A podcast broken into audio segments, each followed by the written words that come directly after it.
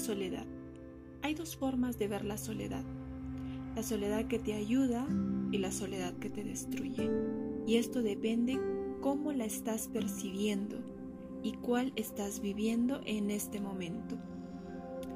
Está la soledad física, que es el hecho en sí de estar solo sin compañía.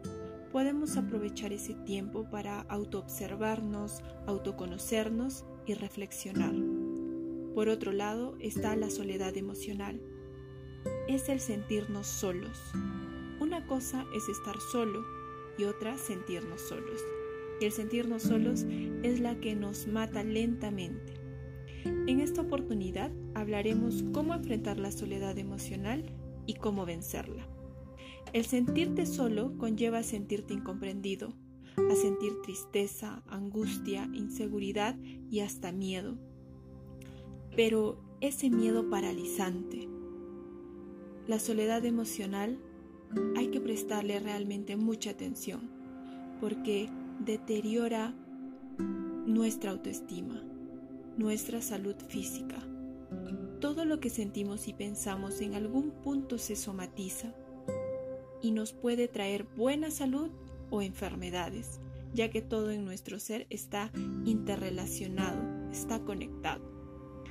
Ahora, ¿cómo pasar de una soledad emocional de sentirnos solos y a disfrutar de la soledad y convertirla en nuestra aliada?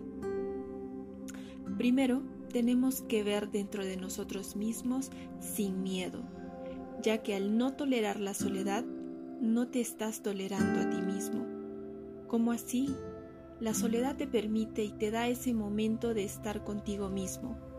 Muchos aspectos influyen para sentirnos solos, pero empecemos a ver dentro de nosotros y saquemos todo aquello que no nos deja vivir y disfrutar de la vida como realmente deseamos.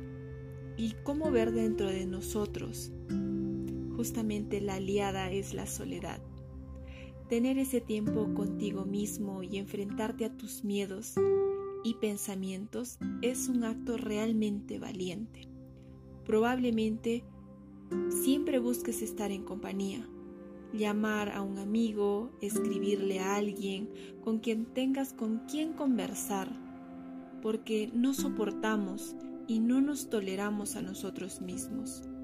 Recuerda que al final del día solo quedas tú contigo mismo y tus pensamientos. Y si es así, debes devolverte tu mejor amigo, tu más fiel compañero. Muchas veces nosotros mismos somos nuestro peor enemigo. Pero ¿cómo? Con nuestros pensamientos. No sé si te ha pasado y de repente estás solo en tu habitación o estás caminando y sale un pensamiento viene a ti un pensamiento que te dice, estás solo, nadie te quiere, eres un mal padre, eres un mal hijo, ya tienes una edad que no estás para arriesgarte, tu rostro está demacrado, tus piernas son muy anchas, tus rodillas muy gruesas, en fin, y la lista sigue. En realidad te das cuenta que la soledad no es enemiga, que el estar solo no es el adversario, porque nos hace escuchar nuestros pensamientos, que nuestros enemigos, en todo caso, serían nuestros pensamientos, esos que en vez de ayudarnos nos la pidan y nos azotan sin compasión. En realidad la soledad es una herramienta que sirve para autoobservarnos, autoescucharnos, conocernos, reflexionar, y nos hace ver todo lo que llevamos dentro, lo tengamos al frente y se exteriorice. Es así como esta herramienta te puede matar o destruir. Depende de lo que tengamos dentro en realidad. No tengas miedo de mirar dentro tuyo. Si bien es cierto puede haber maldad, pero también recuerda que tenemos bondad.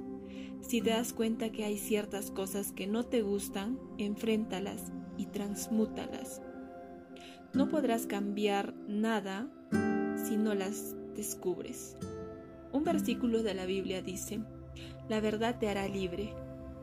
en ese caso quieres liberarte, empieza por enfrentar la verdad, tu verdad. ¿Y cómo conocer tu verdad? Justamente auto observándote. Y haz de la soledad tu aliada. Y cuando estés solo, aproveche ese tiempo, date ese tiempo contigo mismo y disfrútalo, que la soledad sea tu momento de unidad y no de tristeza. Gracias.